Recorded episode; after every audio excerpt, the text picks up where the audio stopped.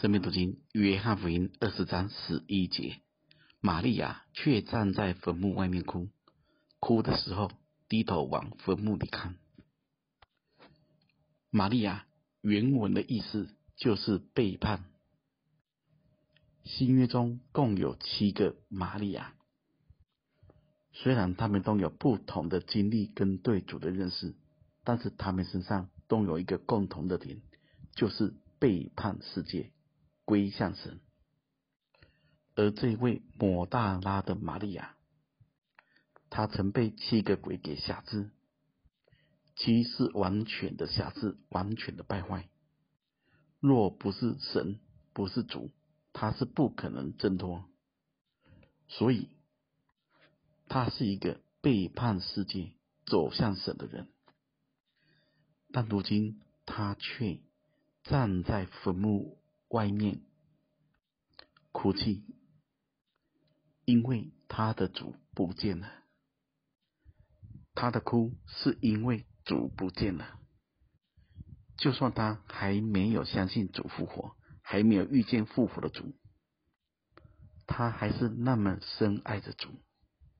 只因为主不见了，他就不肯走，宁愿在坟墓外。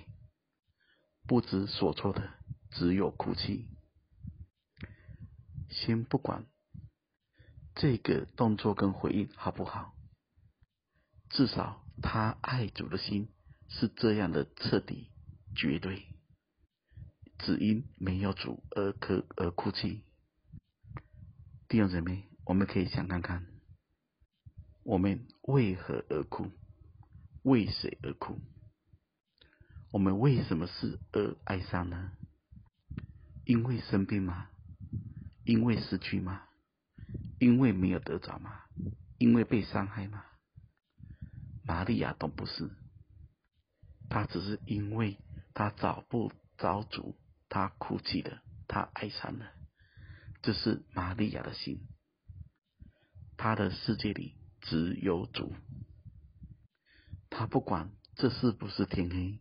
他不管这是不是坟墓，他是管他的主不见了。前面提到，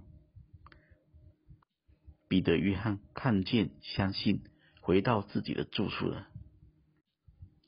我不知道这两个门徒是否有跟玛利亚说他们所看见的，他们所相信的。